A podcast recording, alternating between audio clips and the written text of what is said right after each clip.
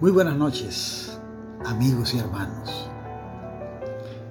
Vamos a hacer una reflexión bíblica esta noche acerca de un tema muy importante si queremos crecer en nuestra vida espiritual. Me refiero a lo que llamamos la ceguera espiritual. Todos conocemos lo que es la ceguera, la ceguera física. Jesús sanó a muchos ciegos, pero la ceguera espiritual es algo diferente. La física es la más evidente. La ceguera espiritual cuesta notarla y hay que estar entrenado en el conocimiento de la escritura para, para reconocerla. La ceguera espiritual se presenta cuando una persona no reconoce sus pecados, cuando una persona no reconoce sus errores. En este sentido, yo no me canso de admirar al rey David en la parte admirable de su personalidad. David era un hombre de quien la Biblia dice que era conforme al corazón de Dios. Y en otro pasaje le llama el dulce cantor de Israel, por ser probablemente el creador y el cantor de muchos salmos. El rey David en el Salmo 51, versos 2 y 3, nos dice algo maravilloso que lo retrata de cuerpo entero. No solo era un adorador, sino era un hombre que reconocía su pecado. En el Salmo 52, versos 2 y 3, el rey David nos dice, lávame más y más de mi maldad y límpiame de mi pecado. Porque yo reconozco mis rebeliones y mi pecado está siempre delante de mí. Lávame más y más de mi maldad y límpiame de mi pecado. Tomemos en cuenta que maldad es como decir iniquidad. El pecado es la materialización en un hecho de la maldad que llevo dentro. Si yo soy una persona que dice malas palabras, probablemente al primero que me provoque le voy a decir cualquier cantidad de improperios, pero la iniquidad, la maldad está ahí en mi corazón y se expresa en el pecado. Es importante entonces, eh, luego de este breve reconocimiento, decir que David era un hombre que reconocía su pecado. Ya conocemos la historia de, David y Betsabé, justamente cuando pecó con Betsabé y el profeta Natán le reconvino por el pecado cometido, él escribió este salmo, que para mí es uno de los salmos más hermosos. De hecho, yo debo decir que me convertí con este salmo. Realmente Cristo vino a mi vida con el Salmo 51, verso 10. En el Salmo 51, verso 10, yo encontré algo que me invadió totalmente y que tomó mi vida. Dame, oh Dios, un corazón limpio y renueva un espíritu recto dentro de mí.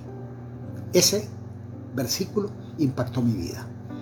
Hay algo importante. Aquí de lo que se trata es de lo siguiente. ¿Cómo hago yo, cómo hace usted para eliminar la ceguera espiritual? Hay, hay pasos que son importantes y que la Biblia misma nos enseña. Primero, en la naturaleza humana está lo que yo llamaría el yo centrismo, el yo como centro de mi vida. El yo centrismo debe ser sustituido por el cristocentrismo.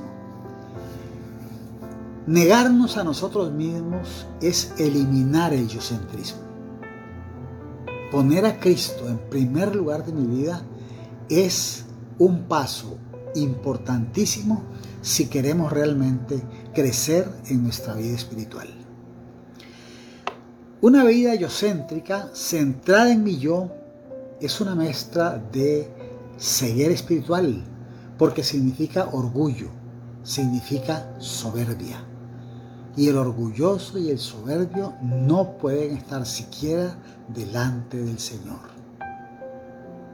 Siendo Cristo el centro de mi vida, yo me puedo acercar, como dice la carta de Hebreos, me puedo acercar confiadamente al trono de la gracia para hallar misericordia y encontrar el oportuno socorro. Amados hermanos, la contraparte de una vida yocéntrica sentada en mí mismo es una vida cristocéntrica y hacia, eso es que tendemos, debemos tender todos. Hubo en cierta ocasión, y esto está en el libro de, de, Juan capítulo 3 del 25 al 30, no lo voy a leer porque es un poco largo, donde se presentó una discusión entre los discípulos de Juan y los discípulos de Jesús, Juan el Bautista y Jesús. Los discípulos de Juan el Bautista le preguntaron a su maestro que el otro que había estado con él, refiriéndose a Jesús, estaba bautizando al otro lado. Y él les contestó con esa humildad de quien es en su conducta, en su doctrina, en su cosmovisión, en su forma de ver las cosas, cristocéntrico. Él les dijo, no puede el hombre recibir nada si no le fuere dado del cielo.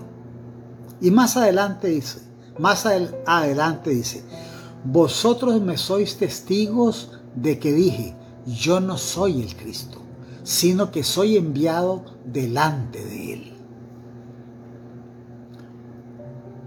Y remata ese pasaje con una de las expresiones de Juan el Bautista más hermosas que nos conducen a una cristocentralidad en nuestra vida. Es necesario que Él crezca y que yo mengüe. Es necesario que Él crezca, que Cristo crezca en mí, que mi conducta, que mi pensamiento, que todo lo que tiene que ver con mi vida crezca, que crezca lo de Cristo, que crezca en mí el carácter de Cristo y que yo disminuya, que yo mengüe, que ese egocentrismo que acompaña al hombre no redimido, ese egocentrismo dé paso a un nuevo carácter, a una nueva persona, a un hombre creado, como dice Efesios 4:24, creado según Dios, en la justicia y santidad de la verdad. Amados hermanos, Pidamos al Señor que nos haga más cristocéntricos, que nos haga distintos al hombre o la mujer que somos en un momento determinado. Cristo tiene que ser el centro de nuestra vida. Mucho sufrimiento, mucho dolor viene en ocasiones porque el hombre no tiene a Cristo como centro de su vida. Puede ir a la iglesia, pero eso no significa nada. Aquí no se trata de ir o no ir a la iglesia. Se trata de cambiar para ser una persona conforme al corazón, al corazón de Dios, como dice la Biblia de David. Oremos para que Dios transforme nuestras vidas y nos permita ser mejores personas, mejores hijos, mejores ciudadanos, mejores esposos, mejores madres, mejores, siempre mejores. Padre, esta noche, Dios, en el nombre de Jesús, ponemos en tus manos nuestras vidas para que tú nos transformes conforme a tu voluntad. La vida cristiana significa, significa cambio y cambio es adquirir la estatura del varón perfecto, es decir, Cristo Jesús. Ser como Cristo, actuar como Cristo, mirar como Cristo, es el gran desafío de una vida cristiana verdadera. Oramos en el nombre de Cristo Jesús. Amén y amén.